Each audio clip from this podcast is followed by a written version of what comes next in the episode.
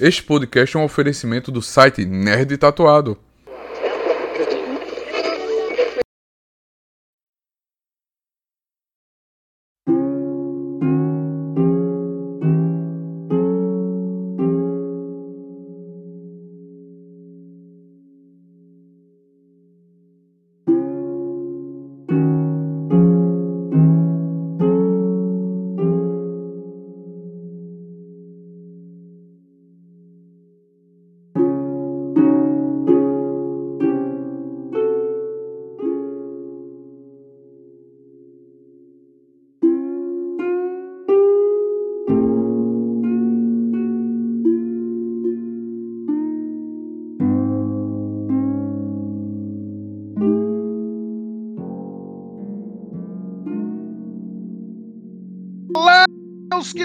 Minhas queridas, sejam muito bem-vindos e bem-vindas. Este é mais uma vez um enredo perfeito. Eu sou o Rafael Assis, sou anfitrião nesta discussão sobre o cinema e comigo, como sempre, está ele, meu amigo, meu companheiro, Edivaldo Ferreira. Como é que você está, meu querido? Lá na área, lá esperando o cruzamento. Para marcar um gol? Marcar um golaço. Ah, porque eu fiquei confuso. Às vezes eu não sei exatamente o que, que se faz uma área. Ué, tô na grande área ali esperando você cruzar a bola pra eu fazer um golaço. Não, não vou cruzar a bola. Eu tô cansado hoje, eu tô cansado. Carnaval me pegou, me derrubou, me massacrou. E infelizmente o feriado acabou. Mas aqui estamos novamente, né, pessoal? Numa sexta-feira, estamos praticamente encerrando a nossa cobertura dos filmes do Oscar. Faltam muito poucos é, é, filmes para a gente analisar aqui, né, volta. Felizmente já, já vimos todos. Já vou passar um aviso: é muito provável, tá, pessoal, que a gente não consiga fazer a cobertura de American Fiction a gente está acompanhando aqui junto às assessorias de imprensa, mas ainda não tem previsão desse filme chegar no Brasil, seja por quaisquer meios, seja digital ou nos cinemas, antes do dia 10 de março, que é quando acontece a cerimônia. Então a gente está aqui batalhando, correndo atrás para poder ver o filme e trazer para vocês. Vocês sabem que no limite do possível, a gente até desembolsa uma graninha aqui para poder pegar via aluguel digital com VPN na gringa, assiste, né? O Ed, principalmente, foi responsável por ver os filmes em inglês, porque o inglês dele é melhor que o meu. Né, meu querido? Milhares de dólares gastados. Milha, milhares você tá exagerando, mas eu já, eu já gastei um dinheirinho já. Eu já gastei. O, o eu, eu, vou me lembrar de quando eu fui. Olha só que sacanagem, Edvaldo. Você nem sabe disso. Quando eu fui fazer a crítica de Marte 1, Marte 1, filme feito pela galera que tá aqui dois quilômetros da minha casa, eu tive que assistir comprando o ingresso em Sundance para ver online. eu, eu paguei em dólar. Não vou nem falar quanto que eu paguei, não. O filme foi filmado aqui do lado de casa. Eu sei, e eu sei exatamente quanto que é, porque eu, eu, tentei, eu achei que dava para ver algum filme de Sundance de graça também e engraxei. Você viu qual é o preço que você compra para poder pegar a cabine online, né? Você eu viu, né? vi. né? Pois é, eu paguei Não é aquilo ali pra ver, pra ver um filme aqui do lado. Não é bonito. Mas é isso, viu, pessoal? Se a gente tiver condições aqui e se o filme estiver disponível, seja na gringa ou se finalmente algum, por algum milagre chegar aqui no Brasil, eu e o nós vamos dar um jeitinho aqui de assistir para poder fechar a cobertura, mas caso não seja possível, já está dado o aviso que realmente o filme que a gente não vai conseguir cobrir, se acontecer, vai ser American Fiction. E aí a gente vai decidir ainda se a gente tira uma folguinha, né, Ed? Nós estamos merecendo.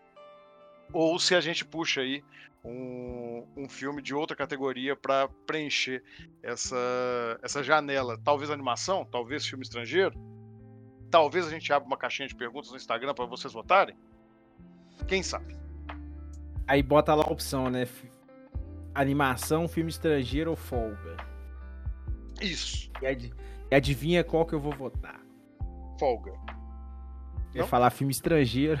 Ah, droga! É porque eu, eu, sei qual que você quer que a gente fale, eu te conheço. Mas é isso, Edivaldo. É, dados aqui os recados, vamos, vamos recapitular brevemente. Eu sei que nossos ouvintes, nossas ouvintas queridas, são pessoas muito inteligentes, garbosas, educadas e leitoras que já viram qual é o episódio dessa semana, mas vamos aí, vamos facilitar. De que filme nós vamos falar, Ed? Hoje nós iremos falar do Poor Things, que foi traduzido como Pobres Criaturas, que inclusive não, não sei se captou muito bem a vibe do, da, da expressão não, mas também não ficou ruim. Tem, tem uma vibe de livro clássico, né? De, de romance russo do século XIX. É, eu acho que eles peg... eu acho que quem traduziu o título meio que foi na Nessa, nessa vibe, vibe mesmo. que tinha que ser tipo assim, a pobrezinha. A pobrezinha. Mas, mas vamos lá, né? Esse filme já teve lançamento oficial no Brasil, em 1 de fevereiro de 2024, dos gêneros comédia, drama, fantasia, romance, ficção científica. Rapaz, é uma maçaroca, hein? Uma maçaroca. Ele conta com a direção do particularmente meu queridinho Yorgos Lantimos, ou Lantimos, né? Não sei qual é a pronúncia correta. E conta com um elenco. Ele conta com um elenco curto, mais recheado, né? Interessante, com a espetacular Emma Stone, Mark Ruffalo, William Dafoe. E também tem o Remy Youssef, né? Que ele é um camarada dos do seriados aí. Tem uma, um seriado que chama Remy, tem o nome dele, que é até meio, meio undergroundzinho, cultzinho assim, mas tem uma galera que gosta. Então, uma galera conhecida como Edvaldo. É, essa, essas, é, é, é, essas comédias que você não ri, né? eu falo isso com as pessoas, as pessoas ficam putas. Falam, ah, esse filme, esse filme é uma comédia que a gente não ri, né? Não dá uma risada nesse filme, mas. É engraçado, né? Eu tô rindo por dentro. É igual as piadas do Rafael, gente. Eu sempre tô rindo delas por dentro.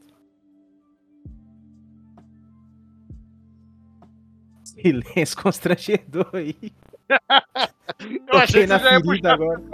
Toquei, não, achei... toquei, na, toquei na ferida aí. Não, eu, eu tava aqui pensando, meu Deus, eu preciso deitar. Eu achei que você ia puxar sinopse, aí ficou silêncio. Então, bora, depois desse momento constrangedor aí, bora pra sinopse. A jovem Bella, Bella Baxter é trazida de volta à vida pelo cientista Dr. Goodwin Baxter. Querendo ver mais o mundo, ela foge com um advogado e viaja pelos continentes. Livre dos preconceitos de sua época, Bela exige igual, igual, igualdade e libertação.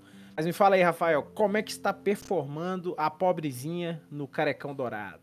Eu acho maravilhoso que a pobrezinha pode ser tanto um título de um romance russo celebrado do século XVIII, como de uma novela mexicana importada para o Brasil pelo SBT. Ou um filme do Yorgos Lanthimos. É... Tudo isso ao é, mesmo tempo. Eles deram muito mole, o marketing deu muito mole. Ok, mas vamos lá. Esse filme é um dos que melhor está performando aí para a premiação do, do Careca Reluzente deste ano. É, apesar de que a gente está aqui, a gente estava até conversando antes de entrar ao, em gravação sobre as nossas apostas. Está chegando o momento, as apostas começam a ficar mais quentes, né? E, e, e meio que a gente percebeu que a, as portas estão meio que abertas ainda. A gente está torcendo por uma zebra aqui, para o Oppenheimer rodar, mas tirando isso, todo o resto parece que está em aberto. E... A gente está torce... tá torcendo para o Oppenheimer bombar. Bombar, exatamente, exatamente. Não, bombar não, bombar não, ser bombardeado. Ser bombardeado. A, gente percebe aqui que no, to, todo programa a gente basicamente fala, estamos torcendo para este, não sei, para Oppenheimer não é. estamos torcendo para pobres criaturas? Não sei. Para para Assassino da Luz das Flores? Não sei. Para Oppenheimer? Não. Oppenheimer não. Oppenheimer não. Só, só, temos duas, duas unanimidades, Oppenheimer e, e, Maestro. A gente sabe que não, só se, queremos. Só se, fala, só se fala disso nas ruas, né? Oppenheimer, não. Só se, não, só se fala de outra coisa. Aí, vamos, vamos voltar aqui. Deixa eu responder essa pergunta. Você perguntou, já foi para outros pontos. É, Pobres Criaturas está indicado a 10 categorias no Oscar. Melhor filme, melhor diretor para o Yorgos Lanthimos, melhor atriz para Emma Stone, melhor ator coadjuvante Mark Ruffalo, fazer um adendo aqui. Eu acho que caberia uma segunda indicação para melhor ator coadjuvante nesse filme. Eu acho que é uma tristeza o William Defoe não estar tá indicado aqui. Não tem regra que impede? Não tem regra que impede? Podia estar tá os dois indicados. melhor roteiro adaptado, melhor trilha sonora, figurino, design de produção, montagem, fotografia, maquiagem e cabelo. Vale dizer que o carinho, antes da gente adentrar realmente no bloco, eu já vou puxar aqui, Edvaldo, que de tudo isso, que é maravilhoso, tem muita coisa boa nesse filme, o que mais cativou a minha e ao Edvaldo, galera, foi a trilha sonora desse filme, tá? Que pegou realmente. Eu, eu tô ouvindo essa trilha sonora desde que eu vi o filme pela primeira vez, quase todos os dias. É uma coisa fora de série e espero que, que vença. É um filme que já vem de, algum, de uma boa carreira de, de premiações também em outros, em outros prêmios e vamos ficar aqui na nossa torcida no segundo bloco. Vamos ver se tudo isso é merecido ou se temos probleminhas, né, Edvaldo? Porque aqui, aqui, aos poucos, esse podcast está virando um podcast de apontar probleminhas.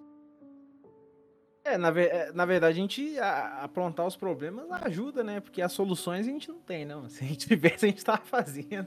Faz sentido, faz sentido. Mas, mas, eu sempre gosto de dizer como é fácil e maravilhoso você ser engenheiro de obra pronta, né? Depois que a, to... Depois que a ponte caiu, é muito fácil dizer por que ela caiu, é o que a gente faz. Mas vamos, vamos, não vamos colocar o carro na frente dos bois, não. Vamos aguardar o segundo bloco. Antes de você puxar a quinzena no cinema aí, eu só queria falar para nossa audiência, né, como a gente analisa as obras. Quando, quando os nossos próprios filmes saírem aí, a gente faz questão que a nossa audiência avalie a narrativa do filme, como a gente avalia a narrativa dos outros. Correto, Rafael? Você é cruel com a gente, hein? Não, não, gente. Passem pano pra gente. É, é, vejam nossos filmes. Nos prestigiem, a gente gosta. Trata a gente como, como amigo, como irmão. Quinzena no cinema. cinema. Em 5 de fevereiro de 1927, The General, filme mudo americano estrelado por Buster Keaton e Marian Mack, co-dirigido por Keaton e Clyde Brookman, Brookman, estreia na cidade de Nova York. Isso aí, estou trazendo hoje este, este, este recordatório Tá? Gostei disso, um recordatório, porque eu sempre estou falando aqui, sempre estamos falando de um outro grande artista do cinema mudo, que é o Charlie Chaplin. E por a gente falar sempre do Charlie Chaplin, eu gosto de lembrar a esta audiência sagaz que havia muitos outros grandes artistas do cinema ali no, nos primórdios do cinema hollywoodiano. E talvez o maior e mais influente deles tenha sido o comediante Buster Keaton, que basicamente é, trouxe ali em suas produções, além de, de marcar realmente o, o, ano de seu lançamento em razão do sucesso do filme, mas elementos muito inovadores de narrativa que existem até hoje. Né? É, assim como o Chaplin, o Keaton também é conhecido como um gênio da comédia visual, no qual ele basicamente usa muito do sua expressão corporal, tá ligado, Edvaldo? Um cara. Se você pegar assim, saca nosso cinema pastelão de hoje. Pensa, me, me dê aí uns três bons nomes de comédia física em atividade hoje em Hollywood. Em Hollywood? Isso. Ah, é meio sutil, mas eu acho que o Larry David faz, faz um pouco disso no, no seriado dele. Hum, vou falhar os outros aí, que eu não tô assistindo muita comédia, não. não. Não, mas pegar, não precisa ser os que você tá vendo agora. Pega, pega geral, assim. Adam Sandler, Jim Carrey, vamos mais. Quem pensa mais aí? Aquele que agora é diretor bom, fez, fez ruptura, mas, mas é, é, ator também. Ah, o Ben Stiller. Ben Stiller. É, e, e daí, dos mais escrachados até os mais sutis, tudo isso vai se dever a essa tradição realmente que, que vinha do teatro, né? E que foi trazida para a narrativa cinematográfica por nomes como Chaplin e o Keaton. E quando vocês assistirem, caso não tenham visto, né? Um filme do Buster Keaton, recomendo que comecem pelo A General, que é, é, é genial. É genial de verdade, assim, é um filmaço. Reparem ali que ali tá muita coisa do que a gente cresceu assistindo no cinema ainda nos anos 2000. Então eu trouxe aqui este recordatório, né, no dia 5 de fevereiro de 1927, é, estreava este filme que é um verdadeiro marco da comédia americana. E é, e é interessante também porque você, trazer esse, esse marco né, do cinema, porque muita gente acaba esquecendo um pouco né, de voltar atrás, ou às vezes só dar um resgate do próprio Chaplin, né?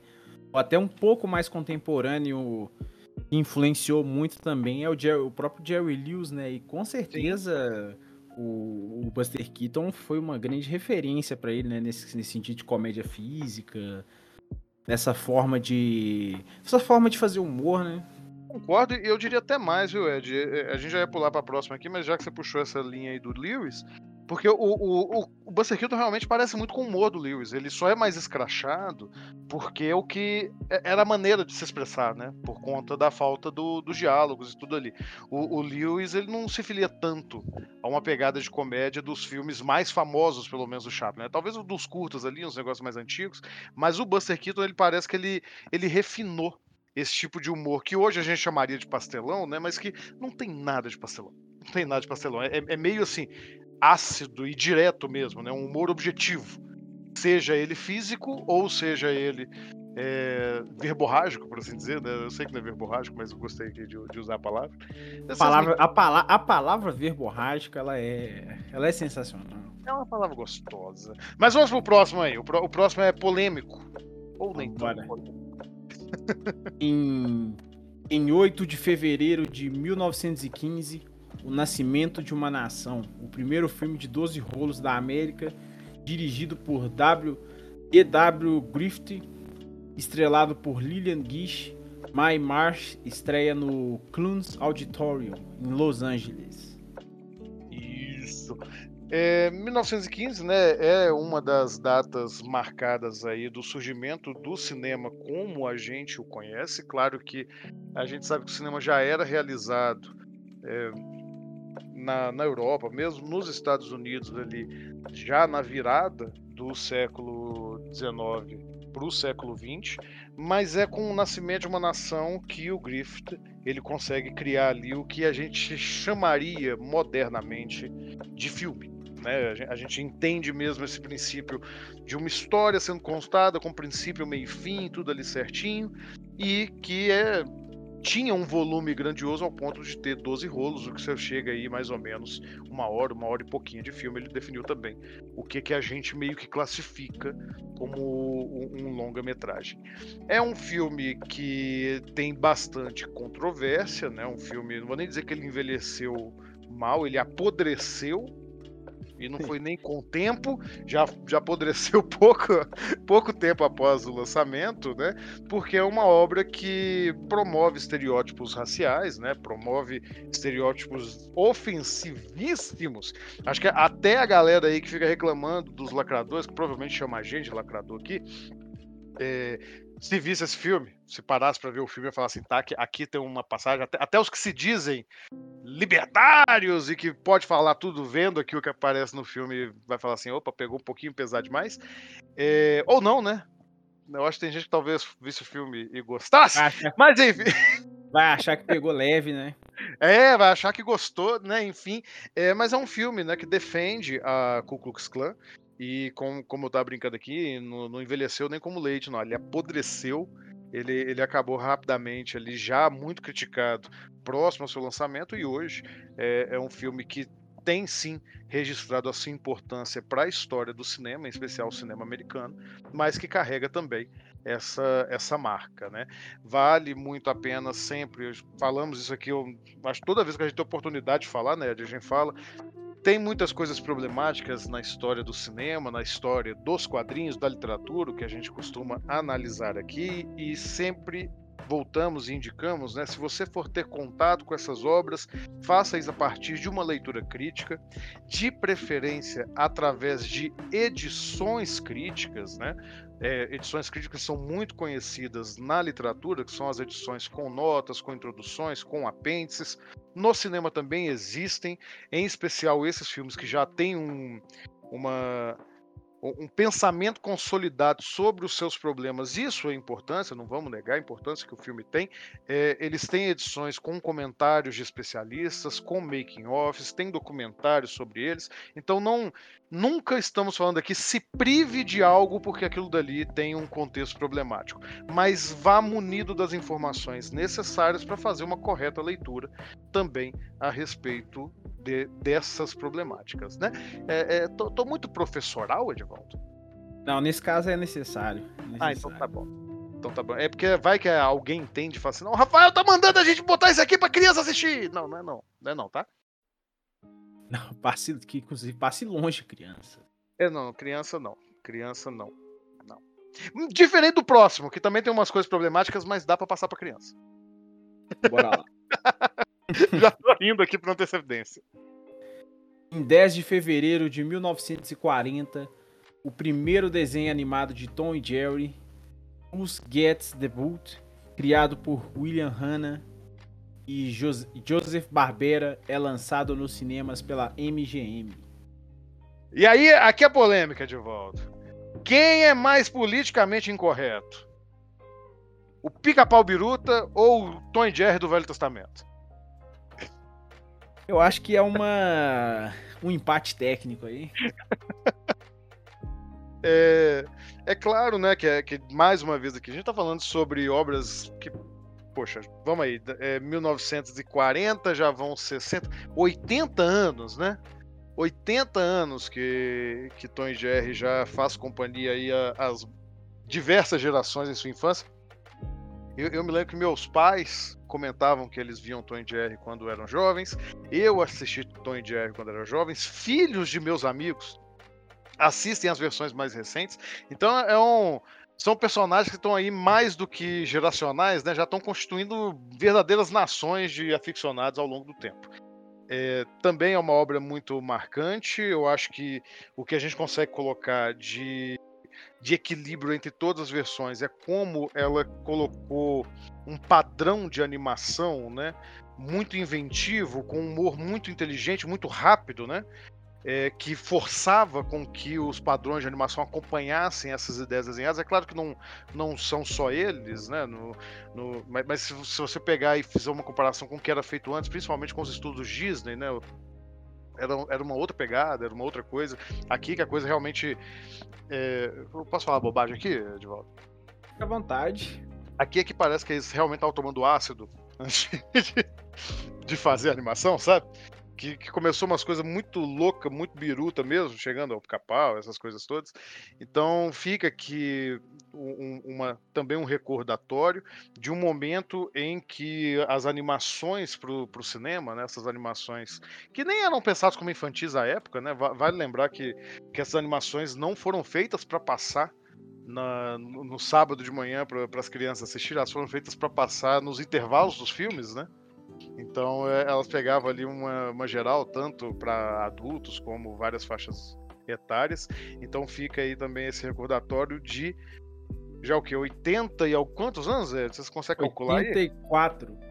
84 anos de Tom e Jerry. É, tá com a Warner agora? Se for com a Warner, paga nós, Warner!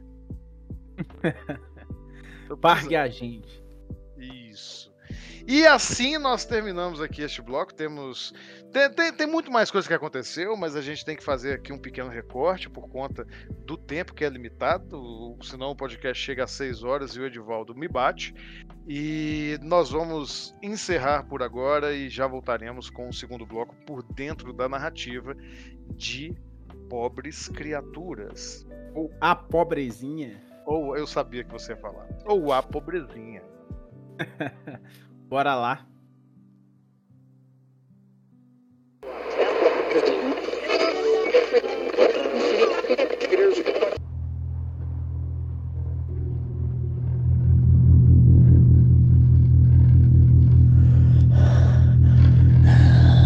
Vigiados. Um fanzine que fala das nossas jornadas de trabalho, exaustivas, vez mais conectado, em que a vida diante de telas pode se tornar uma verdadeira prisão.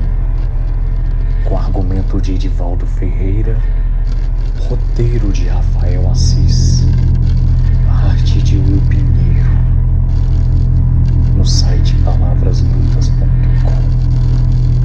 Venham conferir essa jornada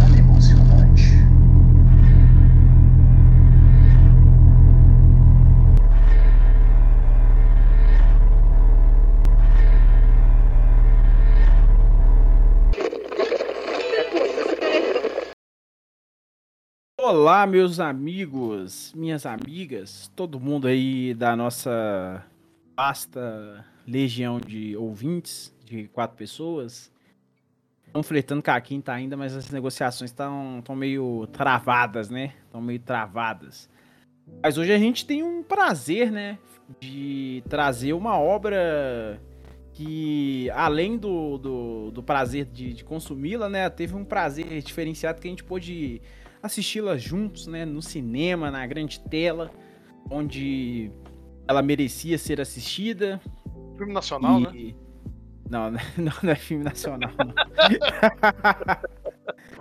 A- a- apesar de que, né, o cinema nacional também tá devendo os gringos, não. Não, não, não, devendo Deixa, deixa eu explicar. Deixa eu explicar essa piada interna aqui, senão o pessoal endoida. É porque a gente foi ver este filme durante o carnaval, pessoal. O que gerou no nosso grupo, né, no nosso, nosso grupinho de WhatsApp dos amigos aqui, uma encheção de paciência, né? Na verdade, a história não é nem essa, né? A história é que eu ia com o Luiz ver alguma coisa, não foi? Ah, eu- lembrei. Não, não, lembrei. É porque a gente ia, eu e o Luiz íamos do bloquinho e fomos. Mas ó, aproveitar, eu não mandei esse, esse beijo aqui, deixa eu aproveitar agora. Um beijo pra galera aí do bloco Unidos da Estrela da Morte, ó. Carnaval foi maravilhoso, brigadão, receberam a gente super bem lá. É, e o senhor me zoou, falou que, que a gente tava indo em bloco gringo. Era em bloco de nerd, pô. Bloco gringo. O problema não é nem ser de nerd, era bloco, bloco gringo. Aí eu brinquei, aí eu brinquei com todo mundo. Assim, é, porque o Ed tá querendo ver Pobres Criaturas, que é um filmaço nacional. Di- di- dirigido pelo Kleber Mendonça. Exatamente.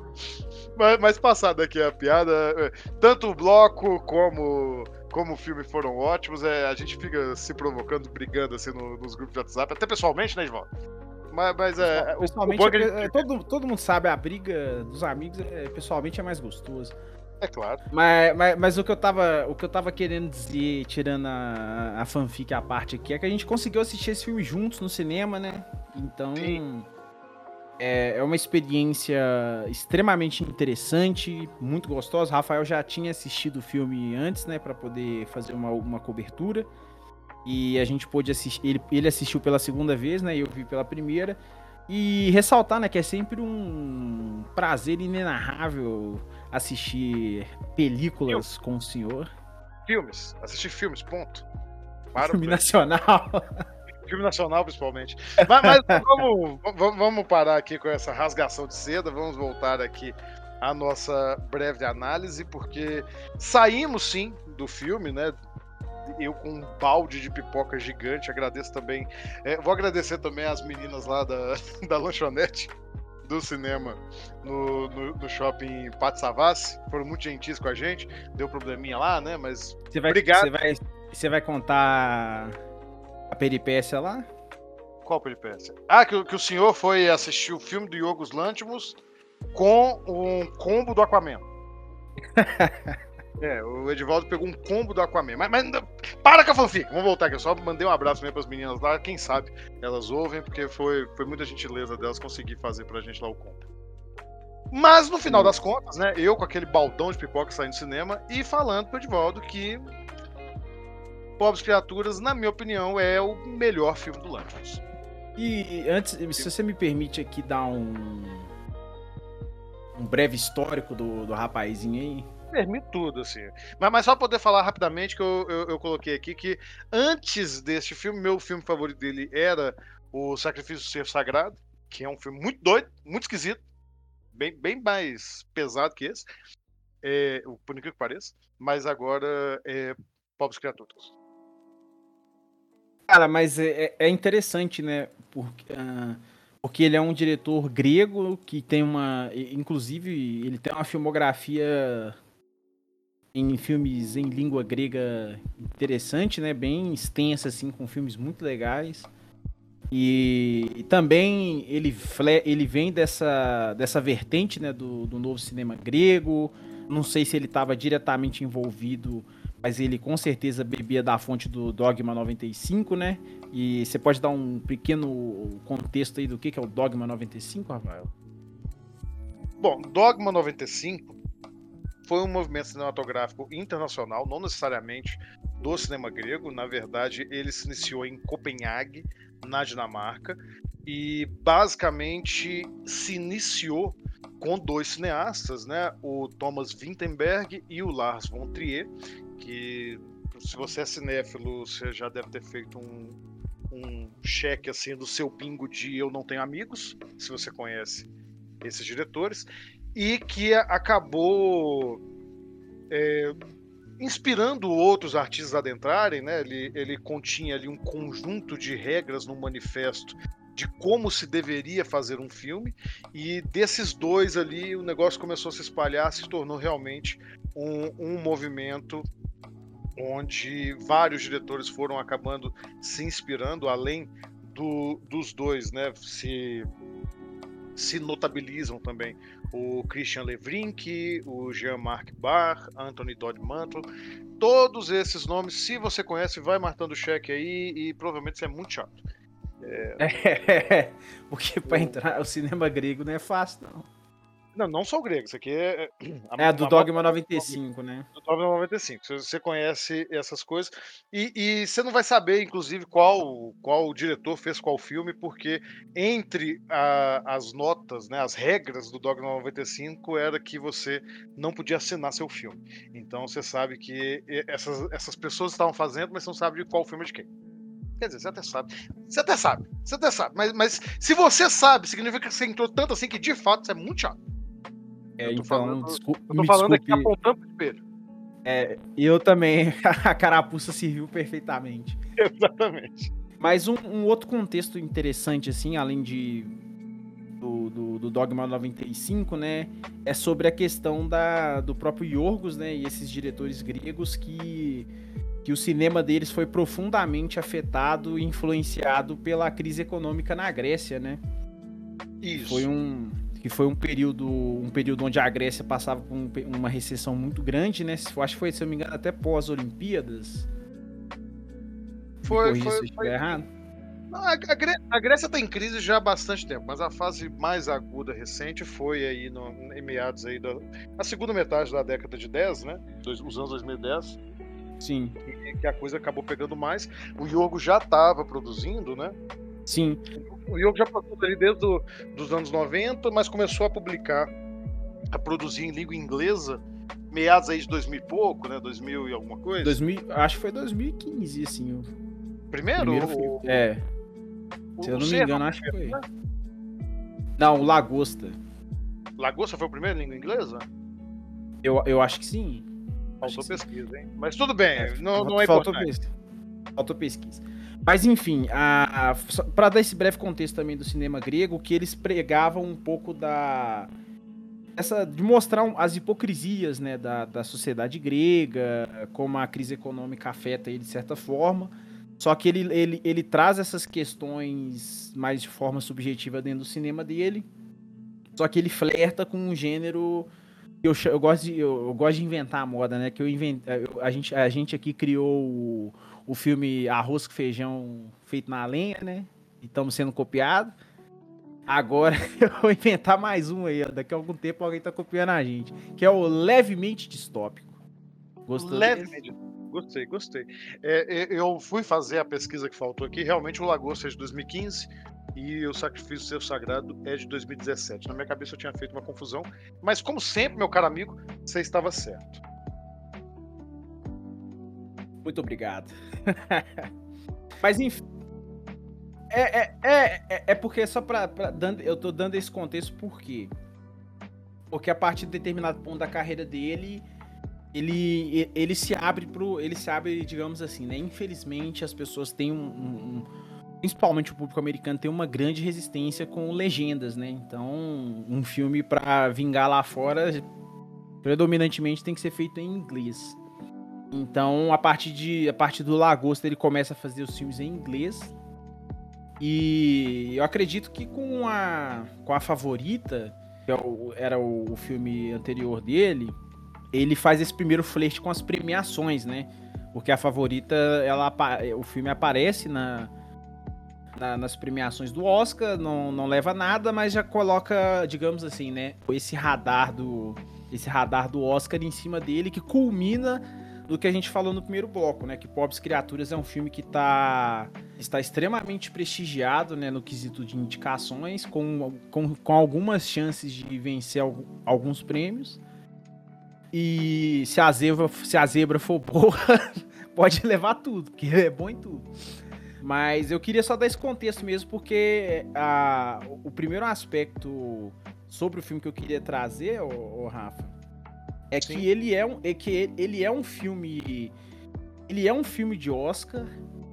Ele tem esse teor, tem essa criatividade, tem esse holofote, esse holofote necessário o Carecão Dourado exige dos filmes, né?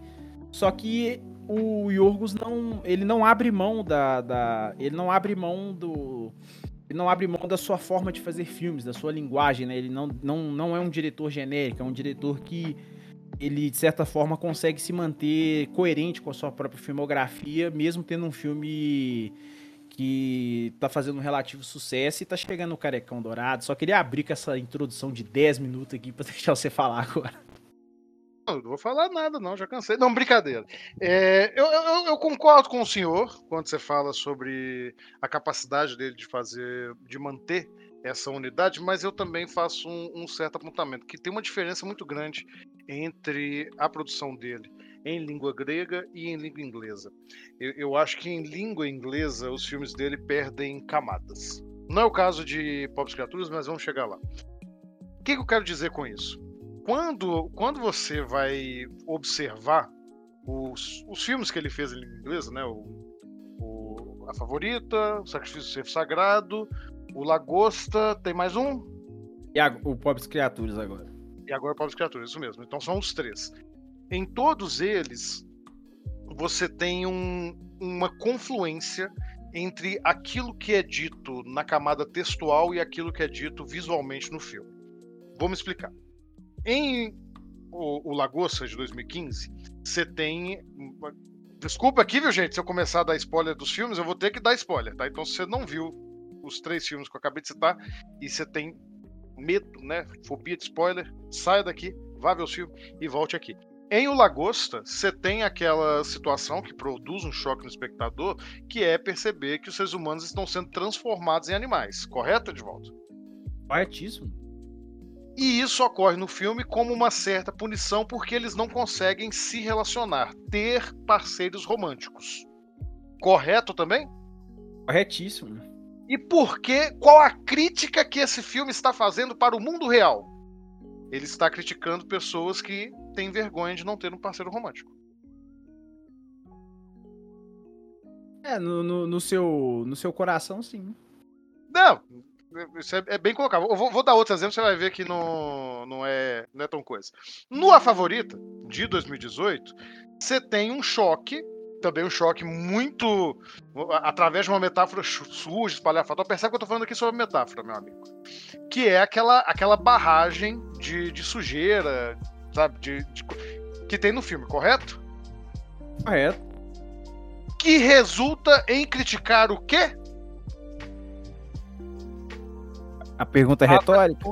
Sim, não, mas pra dizer quem não viu o filme, quem resolveu ficar aqui apesar do spoiler, meu amigo. Qual, qual o alvo da crítica dessa metáfora? Você é um bom comunicador, você dá até pausas pro ouvinte pensar.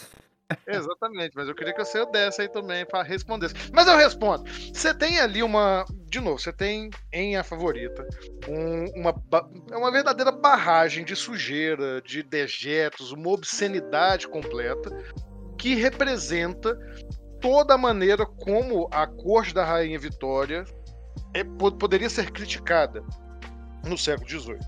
E isso é uma metáfora visual no filme que representa a crítica aos ricos e poderosos do século XVIII. Entende? O que eu estou querendo dizer é a, a crítica que ele faz é muito literal. Ele não, ele não é. Pelo menos em língua inglesa, ele não extrapola a crítica para algo que tenha mais de uma camada.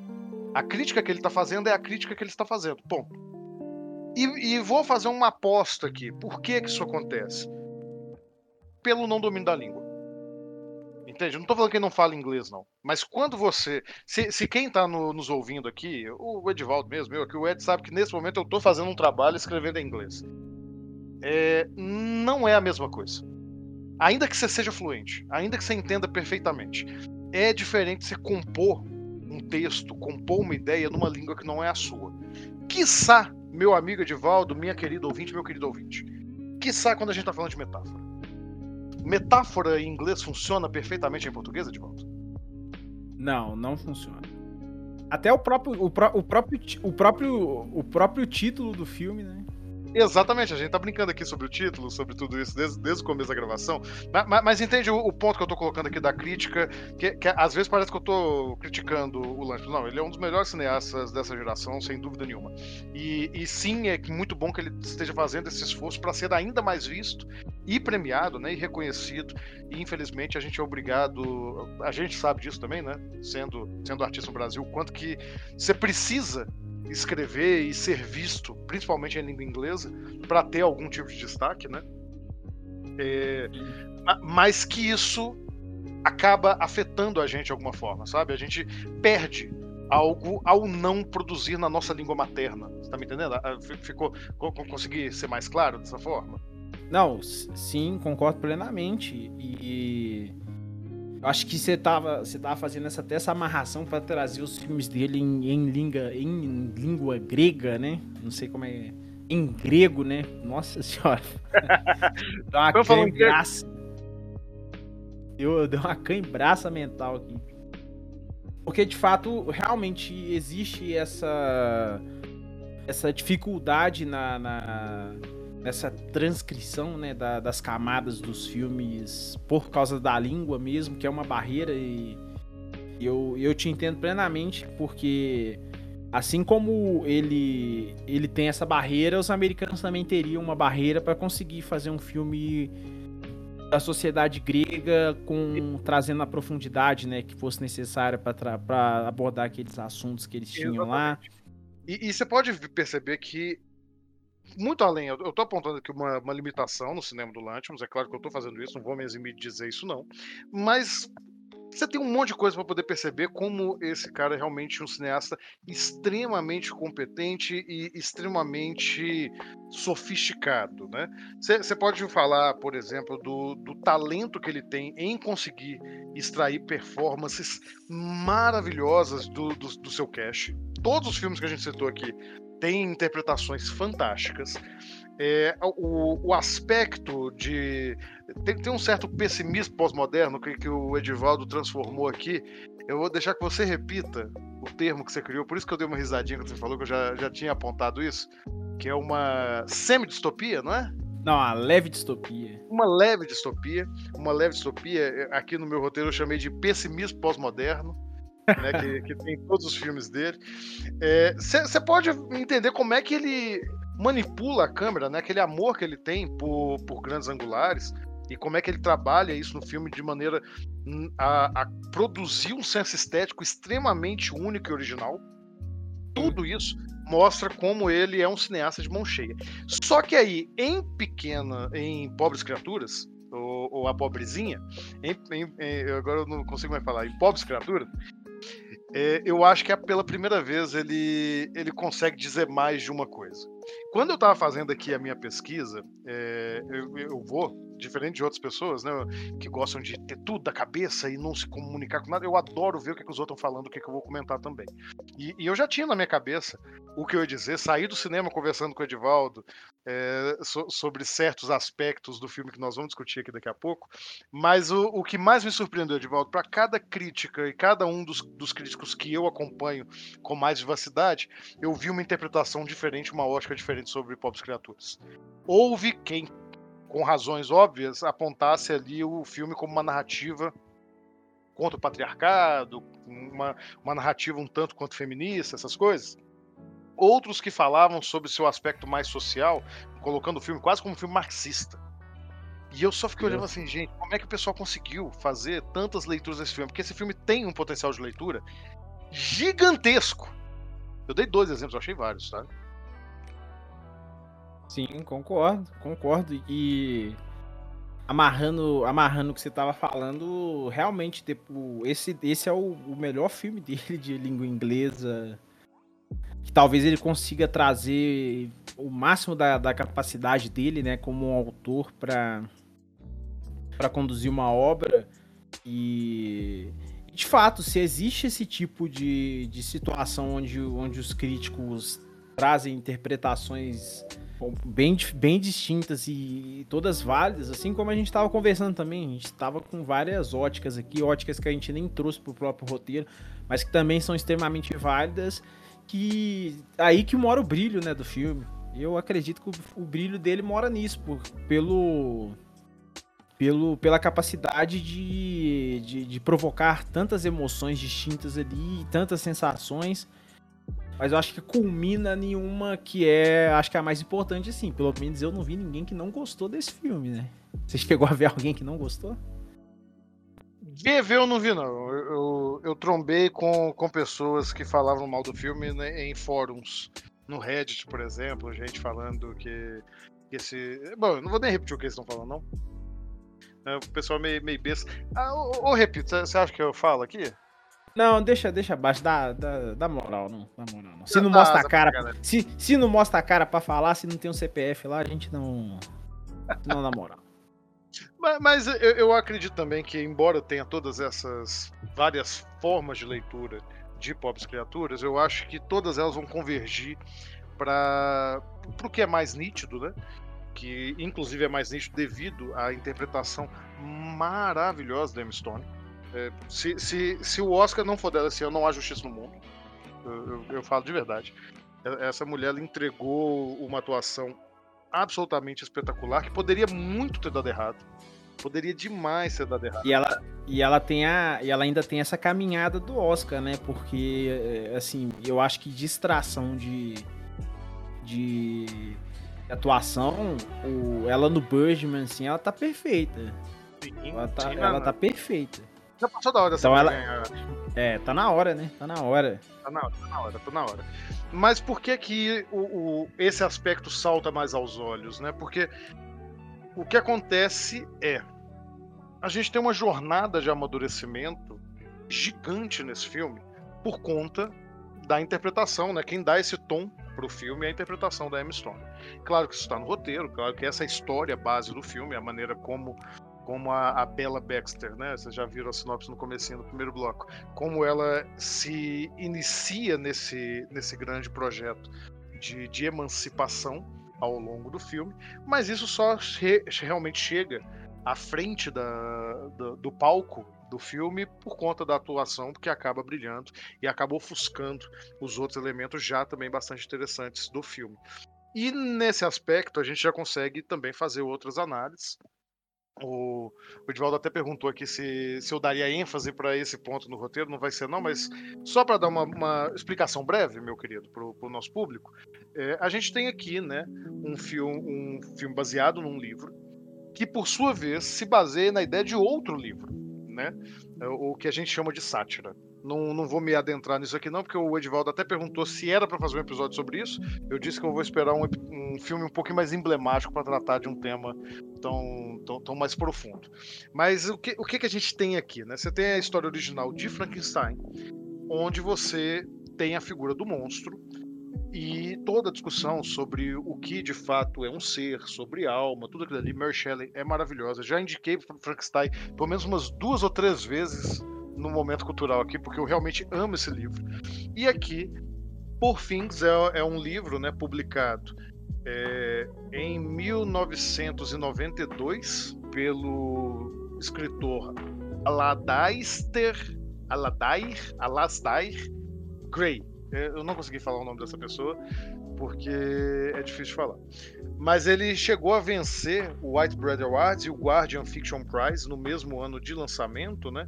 Conta a história. É, é até curioso. Eu, eu, eu, posso falar o nome do livro inteiro para você, de volta? Pode. Maravilhoso. Por fins, dois pontos. Episodes from a Early Life of Archibald McCandles. McCandles, para quem viu o filme, sabe quem que é, né? O, o, assistente do, do pai, tô fazendo aspas aqui, do pai da Bela. E, e a história de, de Porfins começa justamente com uma, uma moça é, morrendo, né? Ela tira a própria vida e é resgatada pelo, por um cientista que faz uma cirurgia e traz ela de novo à vida através de um outro cérebro aí. Não, vou, não tô querendo dar esse spoiler, não, de volta. É, não, esse eu não tô querendo dar, não. Quero que as pessoas vejam e, e, e, se choquem ou se deliciem com o que acontece. E aí você tem justamente esse processo muito semelhante ao do Frankenstein, é, porém diferente. Porque no Frankenstein você tinha toda aquela repulsa, né? Você tem aquela figura do monstro, porque ele é construído a partir de uma amálgama de outros corpos, né? De cadáveres. Você tem aquele aspecto monstruoso no, no, na própria criatura. E aqui não, aqui o corpo da, da, da, personagem, né, o corpo da Bella, o corpo da Emma Stone, não tem nenhum problema. O, o, o que ela teria, entre aspas, de problema, que né, nem acaba sendo, seria o cérebro, né? Que não está colocado ali na, na mesma. No, no mesmo eixo que, que, seu corpo no primeiro momento do filme. Mas o que eu comentei com o Ed, e, e o que para mim fica patente aqui, é, é como que o próprio corpo da mulher é tratado como um monstro nesse filme, né? Não para o espectador, não para o olhar da câmera, mas para os personagens ali dentro, né? Em especial, o personagem vivido pelo Mark Ruffalo.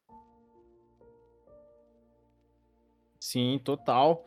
E eu acho que essa, inclusive até comentando, né, que para ele foi difícil fazer esse personagem, né, porque ele só fazia herói, né?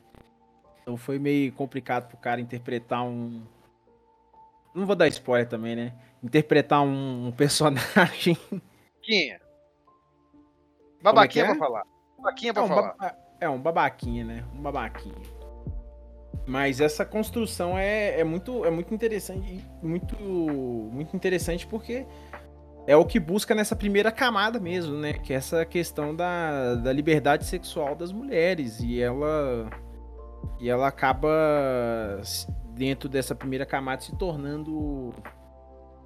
se tornando um grande marco dentro do filme, né? Pela própria condição da história, pelos, pelos fatos que vão acontecendo.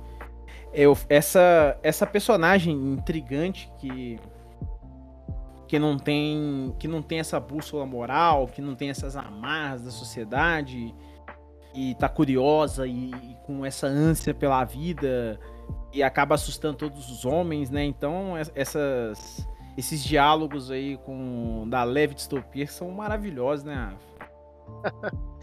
É muito bom. Eu tô, enquanto eu tava falando, tava pensando aqui justamente sobre essa diferença de tratamento, né? É, como que esse filme seria completamente diferente se, se só o gênero mudasse, né? Por isso que eu, eu brinquei aquela hora que a, a leitura mais fácil é ver essa questão sobre o patriarcado, sobre o machismo, porque no final das contas a, o, o que a Bela faz é tentar encontrar o seu caminho num, num mundo onde todos os homens tentam tutelar, né? Tutel, tutelar seu caminho. Mas, mas, aí, enquanto você ia falando, eu comecei a buscar aqui, eu, eu, me, me, veio uma coisa na cabeça que eu mal coloquei no roteiro, eu só assinei aqui rapidinho. Mas eu fui buscar pelo, pelo filme da noiva de Frankenstein, meu querido. E, e, aí eu me lembrei que, diferente do próprio monstro de Frankenstein, né, que é aquela figura é, bem monstruosa, né, cheia de próteses e tudo, o, o, a Noite Frankenstein é só uma mulher com um cabelo esquisito e uma mulher muito bonita. Então você perceba que mesmo no, na, na, na, transformação aqui do monstro, né, você tem uma, uma certa objetificação do corpo, né, quando se trata da mulher. E, e eu acredito que isso foi o que levou este rapaz que eu não consigo falar o nome, o Alaz, Alaz não consigo mesmo, Alasdair, provavelmente não é isso, Alasdair Gray, que é o autor do livro, e acredito que isso é o que também chamou a atenção do Yorgos, né? Eu consigo falar Yorgos Lantimos, não consigo falar Alasdair Gray. Vai me entender, né? vai entender. É, é, essa potencialidade, sabe, de, de retratar o, o, monstruoso pelo banal, sabe? E, e, e, principalmente no caso do Lantimos, porque ele gosta, igual a gente falou, que ele, ele gosta dessas coisas. Ele gosta de, de pegar aquilo que, que parece perverso, que parece assustador, que parece ser inaudito na sociedade, sabe? Aquilo que, é, que a gente não fala muito, o bestializado, o sujo. E aqui, dessa vez, ao, ver isso novamente chamando a atenção dele, é, é, muito legal porque ele faz um estudo não do personagem, mas da sociedade que a circunda. Percebe? Porque, embora a sociedade inteira pense na Bela como suja, o que a Bela faz é desvelar a própria sociedade como suja. O tempo todo no filme. Ah, total, total. Isso, isso mostra que, cara, ele toca ele, ele toca nas feridas certas mesmo com, com, toda essa sutileza essa sutileza dele né de ser um soco no estômago de quem ficar incomodado com as temáticas abordadas e mantém e mantém muito viva essa chama né eu acho que esse a gente também a gente vai cunhando os termos aqui mas eu acho que esse filme é um daqueles filmes que caso o nosso ouvinte aí esteja travado na na hora de criação do, na hora de criar o seu mundo, de criar a sua história, ou então esteja desgostoso do cinema, que é um filme que te resgata, né? Te resgata por toda essa temática, por toda essa estética e por toda essa assim, de certa forma, coragem, né? Foi uma palavra que eu tinha falado quando a gente tava saindo. Eu falei, cara, eu achei esse filme corajoso. E que isso pode ser uma forma de destrave mesmo para contar histórias, para trazer temáticas extremamente relevantes de serem discutidas e de uma forma uma forma sagaz. Eu acho que tra traz muito bem essa sagacidade do filme e tecnicamente o filme te arrebata, né, velho? Então, você vai ter um, um diretor extremamente criativo, extremamente alinhado, né, com a linguagem de cinema que ele tem, porque se você acompanhar a carreira dele, tem muita coisa que, que, é, que são assinaturas da direção dele, ele utiliza no filme. A, acho que o, o, primeiro terço do filme em preto e branco também, belíssimo, assim, belíssimo, extremamente bem assinado. Tem um outro detalhe que geralmente eu falaria, mas eu gostaria que o Rafael falasse aqui agora, que é sobre a trilha sonora, né? A trilha sonora é um negócio à parte, né? sonora é, é, simplesmente. Eu não tenho nem palavras. Estou ouvindo essa trilha sonora desde que, que, que, eu ouvi pela primeira vez. Eu, eu não paro de ouvir ela no Spotify. Eu, eu acho maravilhoso como ela em si tem um, uma própria cadência narrativa, né? Que, que ela, ela começa meio fraturada meio sem funcionar e vai ganhando força, escopo à medida que a Bela vai conhecendo o mundo. É importante pensar isso. É, é no primeiro momento, talvez você pense que a, a, a trilha está acompanhando o processo de desenvolvimento dela, e não. O filme tá, a trilha está acompanhando o processo de percepção dela do mundo e de controle que ela tem. Então, não pense que o, o, alvo é nela, não. A trilha enxerga isso maravilhosamente bem. Quanto mais controle ela tem sobre a própria vida e sobre os atos, mais a trilha ela vai se tornando arranjada, organizada, até chegar naquele ápice da última cena, onde você tem praticamente uma orquestra. É, só por isso já, já valeria a pena, você consegue entender a jornada desse filme apenas pela sua parte musical. Tá indicado a, a melhor trilha sonora, espero do fundo do coração que ganhe porque há muito tempo eu não vejo uma trilha tão bem pensada conceitualmente como essa. E, e vamos ver aí. Mas tá, tá dito, que, não vou ficar falando ela mais, não, não nós temos que encerrar. Não, ficou perfeito isso aí. Eu só, só complemento que sobre a trilha que ela não ela não orna o filme, né? Ela é o filme. Ela é o filme, ela, concordo. Ela, se, se você tira a trilha sonora, esse filme perde metade do sentido dele, assim como ele ganha metade de sentido com a trilha sonora, porque o Rafael fez uma explicação maravilhosa aí e disse que eu não entendi música.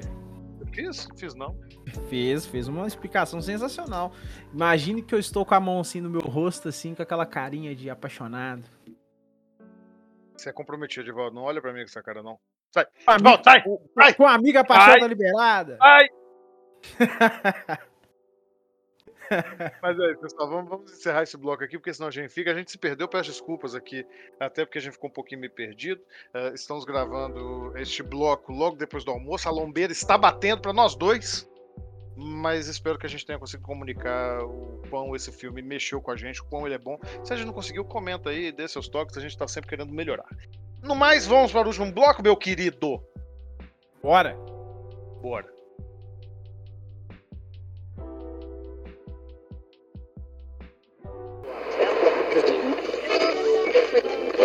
Fala galera nerd, aqui é o Faustino Neto, o Nerd Tatuado. Eu espero que vocês estejam gostando desse podcast. Entre nós, um novo podcast aqui na nossa casa. Você já conhecia o, o nosso site, o Nerd Tatuado? Somos um site, um Instagram, um canal de comunicação sobre cultura pop, nerd, geek e sobre tatuagem. Mas você sabe que para manter isso tudo aqui crescendo cada vez mais, a gente precisa do seu apoio, a gente precisa da sua ajuda. Você pode nos ajudar pelo Apoia-se, que é apoia-se barra nerd tatuado ou você pode apoiar também pelo cartaz que é barra nerd tatuado. Ou então fazer aquele velho Pix da Alegria que é contato arroba nerdtatuado.com.br ou nerdtatuado arroba gmail.com faz um Pix e também você pode se tornar assinante também no nosso PicPay que é picpay.me barra nerd tatuado. É só um real. Você já ajuda o nosso canal E assim chegamos ao fim de mais um programa. Mais uma vez eu fico imensamente grato por você que aguentou ouvir este podcast até o seu final. Sou muito grato também pela sua companhia, meu querido amigo Edivaldo Ferreira. Espero que seja mútuo, mas não responda, sem bombons. Vamos avançar rapidamente aqui para os pequenos comentários, os avisos dos nossos fãs que mandaram pra gente no Instagram. Olha, não tem nenhum. Ótimo. Você quer dizer alguma coisa? Você falou que não era pra comentar nada. Ah, droga. Droga. Gente, é, não, não, não, temos muito mais a dizer. Esse filme foi excepcional e, como sempre, foi muito bom acompanhar aqui a, a análise e descobrir coisas sobre o cinema com vocês, nossos ouvintes, nossos ouvintas queridos e queridas. Edivaldo, se alguém quer continuar te acompanhando fora deste podcast, quais são as suas redes sociais? Você pode me seguir no Instagram, no Edivaldo Não é Poeta e também no palavrasbrutas.com.br. Isso. Se você é um poeteiro, uma poeteira, acompanhe o Edivaldo em seu Instagram e mande também para ele. Muito importante dizer, Edivaldo. Mande suas solicitações. Vocês podem mandar direto no, no, no chat pela rede social, no, no, na DM. Pode mandar na DM lá que nós damos um jeito. É, pode, pode comunicar com ele na DM se você tiver aí um textinho, um poeminha que você queira publicar, se você quer dar. É, se, se você quer dar destino a essa verbe de criação, né? Entre em contato com o Edivaldo. Eu, eu, eu, particularmente, Edivaldo, eu sempre sigo a lógica do saudoso R.A. Henley, escritor famoso, que disse o seguinte: abre aspas. Escrever não é algo do qual você tenha que se envergonhar. Mas faça isso na intimidade e lave as mãos depois. Fecha aspas. É o que eu sempre faço. Minhas mãos Bom, estão sujas. Mãos sujas!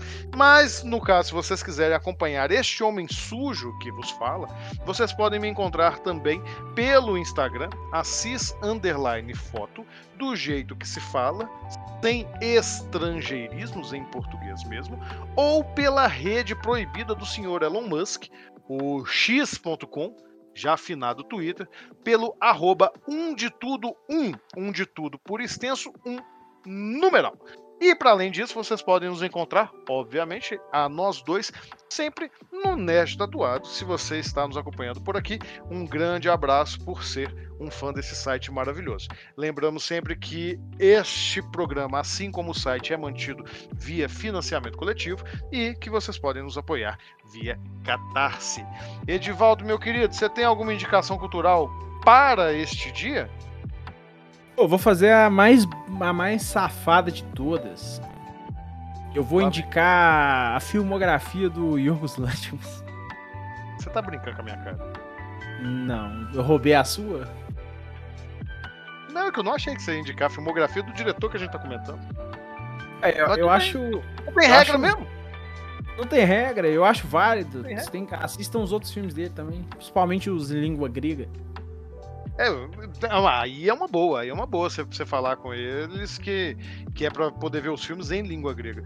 Afinal de contas, nós não somos americanos e nós aguentamos ver filmes com legenda, né? Exatamente, inclusive predominantemente com legenda. Mas e você, senhor Rafael? Qual vai ser a sua indicação? Bom, eu vou fazer um, uma indicação um tanto quanto torta, porque eu, eu, mesmo particularmente não acho que Pobres Criaturas seria um, um filme ou um livro feminista, né? Eu acho que ele, ele se ele, ele, ele, usa isso como um dos elementos, né? Como, como, a gente já falou assim, dá pra você ter muitas leituras sobre ele, mas esse é um elemento que meio que é, é a coluna vertebral. E vou indicar um, um livro que muita gente diz que leu, mas não leu porque a série ficou famosa, o pessoal viu a série, queria ler o livro, comprou o livro, muitas vezes tem o livro em casa e não lê o livro, que é o Conto da Aya. Olha, eu tava, eu tava relendo esses dias, eu tava relendo esses dias. É, é, é, Margaret Atwood talvez seja uma das maiores escritoras em língua inglesa do, do, das últimas décadas, né? E que despontou pro mainstream por conta da adaptação da série. Foi pra HBO a série? Foi não, né? Não, é. Acho que é Rulo. Rulo. Mas que caiu no gosto do povo e acabou popularizando o livro. Vale lembrar também, quero aproveitar, né, que nessa toada de, de fazer leituras por conta de referências, que eu fiquei muito feliz em, em descobrir que por conta dos desfiles da, do carnaval deste ano, o livro Um Defeito de Cor esgotou na Amazon porque chamou muita atenção, as pessoas foram comprar. Fica aí também. É, fica, fica como uma, uma, uma indicação paralela também, né? Não, não, não é uma coisa que, que eu pensei aqui agora, mas me veio à cabeça. Um defeito de cor da, da Ana Maria Gonçalves.